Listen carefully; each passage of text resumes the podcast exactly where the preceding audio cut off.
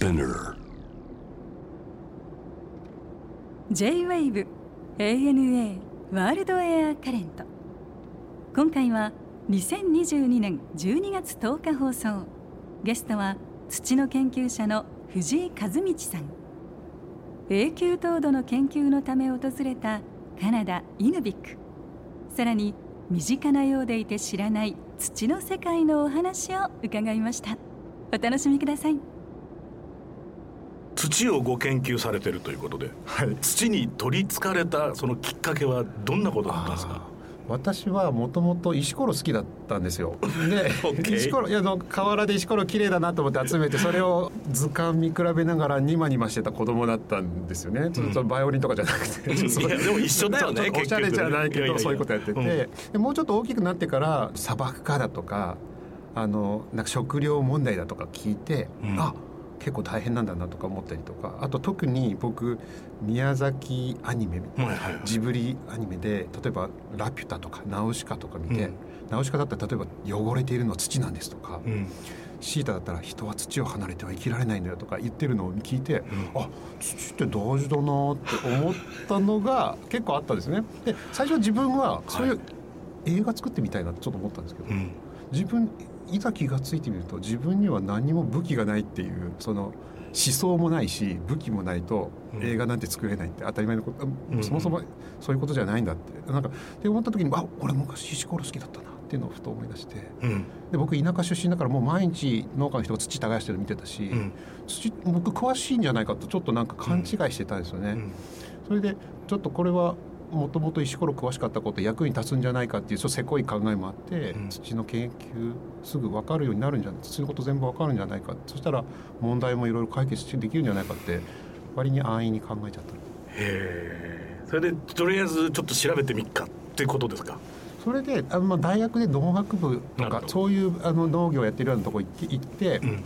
そそしたらすぐもう大体僕が田舎で暮らして石ころ詳しかった知識っていうのがもうフル活用できるんだと思ってみたら、うん。案外土って僕が思ってたもの岩石ころとも全然違ってて、そうかうんなんかもう似て非似て非なるものですね。石から石が砕けて砂とか粘土ができてあと植物が腐ってはい。カブトムシの餌になるような腐葉土ができてそれが土になる、まあ、混ざって土になるんだって言われたら分かるんですけどそれがもともと僕石ころ詳しかったつもりだったんですけど、うん。土と石って全然違ううん。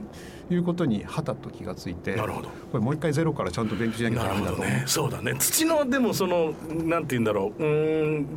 どどういうふうにそうきってあの概念としては土はどこにある？粘土は粘土でしょ、うんうんうん。砂と粘土の間ってこと？砂と粘土が土の一部なんですね。そこで砂と、えっと、粘土が土の一部。砂と粘土と植物が腐ったもの、はい。はい。この3つ混ざって土になるなるほど。なるほど。だからよく地層とかだったらみんななんか学校で習ったと、恐竜の化石出てきそうなアンモナイト出てきそうな、あれは今生き物いないんですよね。なるほど生き物がいるのといないのとでそのただの堆積物とかあその岩石とかっていうのとうん。土って違う、土生き物うじゃうじゃいるっていう。微生物いる、はい、微生物いる植物の有機物が、はいはい。含まれるってことですよね、はいはいはい。そうなんです。そこが土面白いとえ土もいずれその堆積物になる？っそうなんです。ていうことだよね。土って結構時間できる時間かかってて100年で1センチとか。100年で1センチ。まあそんなもんだ1000ろうね。年で1センチとか。そうそうそんなよもんね。それが、ね。でもまたそれ雨に流されたり風で飛んで海の底に沈むはい。でその後それがまたその地球の内側に入ってマグマになったりとかもう一回土になるっていうそういう数億年スケールのスケールがあるらしい。まあでも堆積岩で聞いたことあるから多分それがもう一回土になるのはそれくらいそういう何千年とか何万年とかな何億年っていうスケールが、うん何千万年何億年っていうスケールがかかって、そう堆積したものがもう一回土になるそっか。で一番表面にいてくれてるわけだ。そうなんですそうなんです。地球の皮膚とか言ったりするんですけど。そういうことですよね。そうなんですえっと1億分の1でこれ大まかに計算していただけるとするとどういうことになりますか？あよくね私が、あの本とかで話してるのと,、えー、とよく46億年の地球の歴史とか言われるとまず億がついた時点でわわけが分からなくなっちゃう。そうねじゃあちょっと奥取って考えてみましょうっていうことで、でオッケーオッケー。オッケー46歳の,、うん。あのお母さんがいた。地球地球お母さんだっていう人がいたとして、はい。それがあの5年前に家庭菜園始めましたよ。5年前46歳のお母さんが5年前に家庭菜園を始めた。はい、はいそうでなんかそうすると親近感が湧いてくる。でそれが大体地陸上あの植物がり上陸した瞬間と同じあそうなんですか。うん多くつければ、はい。でそれさらに、えっと、最初は働いてくれてた恐竜兄さんっていうのがいてでも半年前ぐらいに失踪してしまってはいはい。10日前ぐらいになんかちっちゃい生き物があの温室栽培始めたぞっていうそれが私たちだっていう。人間だと。そう。それ、まあ、今言ったあの46歳とかおう。5年前の家庭菜園とか言ってるのに奥つけると関係性が同じ。になるそういうことですかうわー随分と先輩だね。そうなんだ。奥つけた瞬間私たちイメージがつかなくなっちゃうっていう、うん。地球上にある土と言われるものにはいろんな、まあ、種類があるわけですよね。石と同じよそううにそうなんです。それも結構僕もなんか、えっと、土っていろいろだってずっと思ってたんですね、だからもう2つとして同じものないよねって思ってたんですけど案外研究してみようとすると、うん。そんなこう2つとして同じ土がないって言ってると研究にならないんですよね。そうですね。体系化していかなければ。そ うそうだそうだ。で似てるもの同士を組み合わせあの、はい。グループ化していこうって言って単純化していくと最終的に12種類まで単純化できる、野12種類。球野球のチームぐらい。なるほどなるほど。でもその12種類っていうのは完全にルーツも違うわけだもともと石ころは例えば花崗岩とか、うん。あのお墓のね、かはい。あの御影石みたいなものええ。だったりするんですけど、そこからで材料は同じなんだけどその後のえー、と経験した気候だとか、うん。お天気とか、まあ、寒いか暑いかってやっぱ乾燥してるか雨が多いかっていうのも大事だしあと人間が耕したかどうかって生き物がどうか変わるかっていうのも大事だし、そこ草が生えてたの木が生えてたのかっていうの、うん。そういうのが関わって、うん。土がうん。全然違う土が出来上がる。それが12種類分けられる。はあそ具体的におちょ僕たちにも分かるようにそのはい。12種類を教えていただくことはできますか、そう案外結構知ってる、聞いたことあるなっていうのもなんかなんかあるんじゃないかなと思う、うん。例えば永久凍土って聞いたことあるじゃないですか。ありますね。うん。うんなんかマンモス出てきそうなやつ。はい。ずっと凍ってるってやつですね。ずっとこうやってそうそうそうなんです。とか例えば砂漠の土砂漠の土。これも聞いたことあるとはず、でウイスキーにちょっと匂い付けで入る泥炭とか、うんピートってやつだ、うんうん。はい、ピート。これも知ってるだろうと。ここの辺結構メジャーどころで、うんあとは、まあ、日本でいうところの田んぼの土、はい。平野にありそうな田んぼの土山のうん。田んぼの土は灰色なんですけどで山に行くと茶色い目の森の土があって、うん。で大地畑とかやってるところだと黒いふかふかした土がありますね。黒これ火山灰で黒木土っていうんですけど。あれ火山灰なんですか？火山灰と腐葉土がくっついたものがうん。1万年かけて積み重なった結果、うん。そうふかふかしたはあ。土ができる。これが黒木土ってこれ大体日本の野菜こんなところで育てて、うん。でそういう3種類もあるし、うん。でせ例えばあのライオンってどんな景色で暮らしてるかと思うとなんか赤茶けた土がありそうな。そうですねサバンナのね。そうなんアフリカとか南米には赤い土があるとかあと東南アジアとかだともうちょっとだけ黄色い土があったりします。へなんかそんな風にしてカウントしていくと結構 10, 12種類まではいけないんですけど、えうん。あともう一つおま一番あのいいとこっていうと例えばウクライナとかえ今カナダアメリカあるいはアルゼンチンとかにはい世界で一番広くなチェルノーゼムって黒い土があってえうん。で日本の黒い土と似てるんだけれども、うん。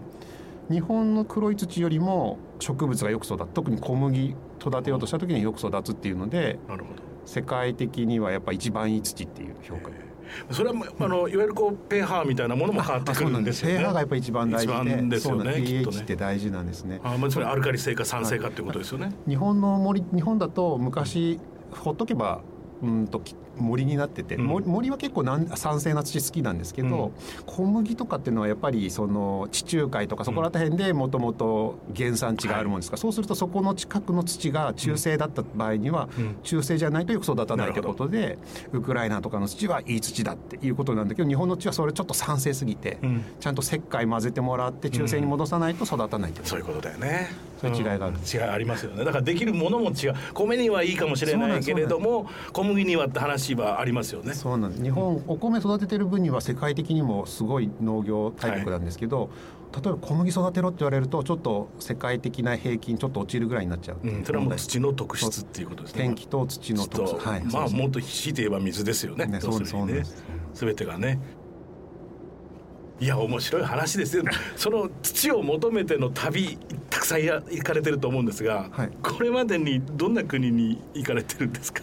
そうですね。私特によく行ってるのはカナダとインドネシアタイなどなど。などなど。いろいろ言ってるんであやっぱその世界中の12種類土があるのを全部最小限の旅でコンプリートするにはどうしたらいいかっていうのを考えるとでかい国に行くと一番いっぱいあるのでカナダとか一番南はそのさっき言ったチェルノーゼムがあるんで田園風景が広がってるんですけどだんだん北上していくと永久凍土までいろんな土があるので。カナダやっぱりもう一番行かれてるところはどの辺りなんですか？カナダとみなあ多分あの飛行機で行くと多分皆さんカルガリーとかイエローナイフとかそこら辺ってカナダの中でも割に日本人でもよく旅行先である、大体そこら辺まだ日本人の顔が一緒にあるんですけどそこからさらにもう倍ほどうん。カナダは北上していって、うん。最後、えー、と北極海の近くにあるイイヌビクっていうそういうちっちゃい町までうん。私の場合行くんですけど、このイヌビックっていう街はどんな街なんですか、イヌビクって私はその永久凍土を求めて行くんですけどもう本当に空港しかなくてポツンと何もない荒野が広がってる。お住まいになられてる方はどういう方なんですか？住んでる方はもともとやっぱりえっと、どっちもあるんですけど先住民族の方もイヌイットはいはい、イヌイットって言われる方々とあとはやっぱり、あの石油とか天然ガスが取れるんでそういうのので従事してる方、あるいは観光系の仕事でやってる、その永久凍土っていうのは、まあ、サンプリングされたりするわけでしょ要するに、はいはいはい。どどういうふうにと取りに行った永久とそう僕やっぱり当たり前。大変そうじゃないですかまず。そうなんです。永久凍土そもそもね、うん。一番ショックというかやあのがっかりするのはものすごい夏に寒いとこ行くと涼しいとこ行けるとなるとみんな羨ましがるんですよね。あーなんか良さそうねひあの秘書に良さそうねって言われるんですけど行ってみるとものすごい蚊が多いんですね。もう僕のか友達の形が見えなくなるぐらい蚊に覆われます。本当に？本当にこうもう人の形になっちゃう。あのちょっと輪郭がおぼろげになるけどものすごい蚊に干す。でまあそれと顔はもうあの宇宙服みたいなのを着て全部カバーすればなんとかなるんですけど、あのでもやっぱりそうなんて言ったらいいのかな。あとはどうしてもクマだ北北極熊だとかあのグリズリーだとかがいるのでなんとなく不安な感じっていうのが。で夏に行っても寒いんですか？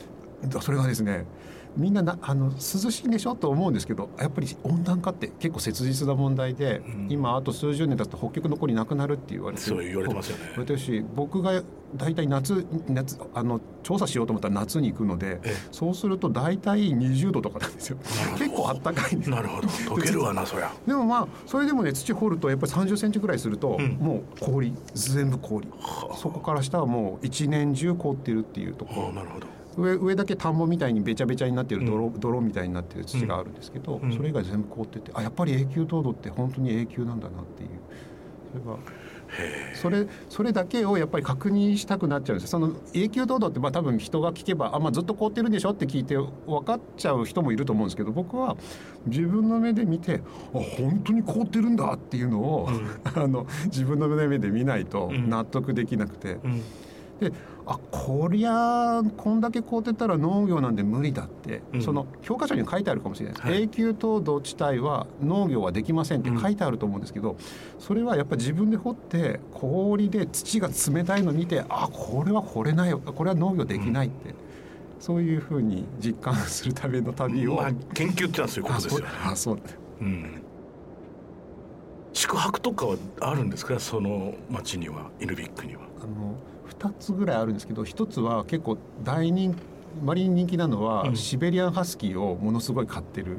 そのやあのシベリアンハスキーのソリに犬ぞりだ。はい、犬ぞりに冬乗せてもらえる、うん。そういうあのそのためにしあのシベリアンハスキーをいっぱい育ててる、うん。そういう宿があって、うん。でなんかこう入り口には、うん。犬を認めた人間しか止めませんとか すごい犬リスペクトが強いところなんですけど。そこに止めてもらうと結構気をつけないといけないのは僕も本当シベリアンハスキーの散歩に連れて行ってもらったんですけど、はい。その飼い主とシベリアンハスキーの間に僕が入るとでし飼い主がシベリアンハスキーの名前を呼んだ瞬間に僕のことぶっ倒してうん。いく。ものすごい強いんですねシベリアンハスキーって当たり前ですけど。最も狼に近い犬ですからね あこそんなにす本当にぶっ飛ばされて大変でしたけど。でもあのそういうところに止めてもらって、うん。調査に。で僕特特に一人なんでそのここ今日はここで調査する予定でもし夕方の4時までに帰ってこなかったら骨だけは拾ってくれ。まあ笑えないけどね。そりゃそうだよね。ね、うん。そういうことします。命かけだよね美しい何かがこれ有名っていうのは何なんですか？これやっぱりオーロラは綺麗ですね。あの夜仕事しててインターネット繋がんないなと思ったら大体オーロラが出てて。そういう関係多分関係あるんだと思うんですけど。オーロラとネットの状況が関係するんですか？ちょっとこれ僕実は科学的な知識ないんですけど、うん。うん大体インターネット繋がんないなと思ったらオーロラ出ていや面白い話だね。ね、なんか多分あると思う。時期か時期とかあるんだと思うんですけそれはでもさなかったらごめんなさい。いやでも現地で経験した人にしか言えないことだよね。どそうなんです。あのだから夜仕事してて、うんうんうんあ別にオーロラ出るか出ないかなと思うよりは、うん。インターネット繋がんねえなと思ってチクショーと思って外出るとオーロラ見れるっていう。面白いねお家っていうのはどんな感じの家なんですか？面白いのは日本僕結構その土も永久凍土って全然違う土だと思うとた土掘ってみるとただの田んぼの土と同じでべちゃべちゃな泥で同じだし、暮らしてる人たちもいわゆる、まあ、ざっくりとモンゴロイド系で顔もそっくりな人たちが暮らし、イヌイットって人たちが暮らしてるしでお家も高床式なんですよ。日本と同じででも意味は違っててやっぱりそのものすごい寒いから部屋を暖かくしたいと思うと暖房効かすじゃないですか、うん。そうすると下の地面の永久凍土が溶けちゃって泥沼になっちゃうと家が傾くっていうので、うん。高床式にしとかないとなるほど。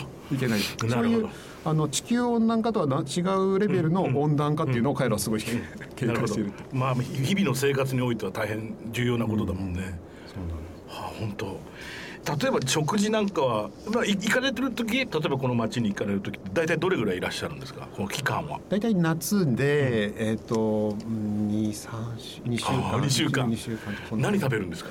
あの結構ねお恐ろしいのはやっぱり農業できなくてそうすると全部輸あの空から運んできたものしか食べ物がないんですよね。だから本当に一番ショックだったのはしおれた白菜1800円とかするんですよ。なるほど1個1束でオレンジ本当になんか結構乾燥ひどいので、ん。オレンジ出てるとどうしても買いたくなって、うん。でも1個500円する。なるほど、だからこうスーパーの店員の人に「あんたクレイジーで」みたいなことを言われながらでも買うんですけど、うん。そんなの食べなきゃいけないし。でそれがちょっと嫌でもう日本からもうカップラーメン持ち込んでうん。そういうのはあったりしますけど、ええ。でもととりあえずなんか食べ物はね残念ながらうんあんまり美味しくない。ブルーベリーぐらいブルーベリーがいっぱいそこら辺であの野生で生えているのはうん。タダで食べれますけど、うん。